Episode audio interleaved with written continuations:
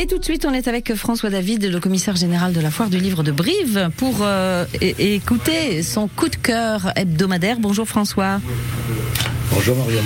Alors vous allez nous, présenter aujourd'hui euh, l'ouvrage de Rachid Benzine qui s'appelle Ainsi parler ma mère et c'est publié aux éditions du Seuil.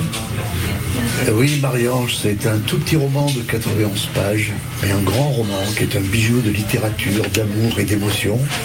Rachid Benzid, enseignant à l'université de Louvain, qui est un islamologue, un chercheur, et qui nous avait gratifié de nombreux essais. Et là, il nous offre son premier roman, largement autobiographique et un roman plein de sensibilité. Rachid est le cinquième enfant d'une famille marocaine qui a émigré en Belgique, et il est devenu enseignant. Il a fait le choix à la cinquantaine de consacrer tout son temps à sa maman, l'accompagner, cette maman fatiguée, lassée, ravinée par la vie, jusqu'au bout. Et cette maman, euh, la, fréquentant et, croyant connaître beaucoup d'elle, découvre qu'il sait peu de choses. En tout cas, il ne sait pas tout.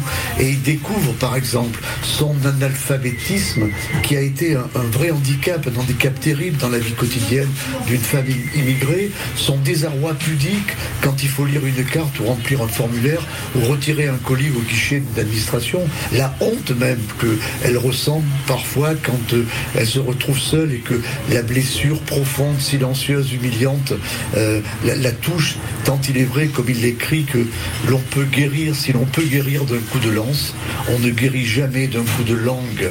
Et cette maman, en fin de vie, demande à son fils euh, de, lui lire, devinez quoi La peau de chagrin, le livre de la condition humaine de Balzac. Vous connaissez peut-être l'histoire du jeune aristocrate désargenté et désespéré, Raphaël de Valentin, qui reçoit d'un vieil antiquaire une peau d'orange miraculeuse et maléfique. Elle satisfait tous ses désirs, mais elle retrécit à chaque souhait exaucé. Raphaël découvre ainsi au prix de sa propre existence que vouloir nous brûle et pouvoir nous détruit. Ma mère ne sait pas lire, elle aurait pu porter son intérêt sur des centaines de milliers d'autres ouvrages. Alors pourquoi celui-là?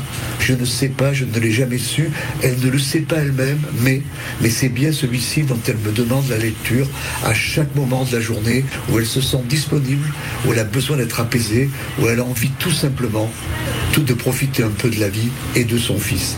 Vous connaissez tous la phrase de Pagnol dans le château de ma mère. Telle est la vie des hommes, quelques joies très vite, très vite effacées et d'inoubliables chagrins. Il n'est pas nécessaire de le dire aux enfants. Elle n'a pas dit, et Karim découvre avec elle euh, toute cette vie, étonnant du haut, inséparable, où remontent des souvenirs enfouis et des tranches de vie ignorées qui éclairent la richesse d'une courageuse et difficile existence. Courageuse quand il faut faire face au décès accidentel du père et qu'il faut élever cinq enfants.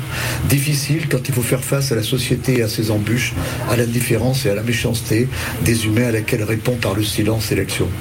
Comme moi peut-être, sans doute parce qu'au fil des pages, ce texte résonne et nous entraîne vers quelque chose d'universel, le lecteur trouvera peu de sa propre mère, cette maman citadelle imprenable qui écoute son fils lui faire la lecture, cette maman venue d'un petit village marocain, analphabète mais à la morale sans faille, humiliée trop souvent et où l'heure de gloire a été de monter un jour sur scène avec son idole Sacha Distel, vous comprendrez en lisant le livre. Vous éprouverez pour elle beaucoup de tendresse. Merci François David. Je rappelle le titre de l'ouvrage Ainsi parlait ma mère de Rachid Benzine et c'est paru aux éditions du Seuil. Euh, merci François, à la semaine prochaine. À la semaine prochaine.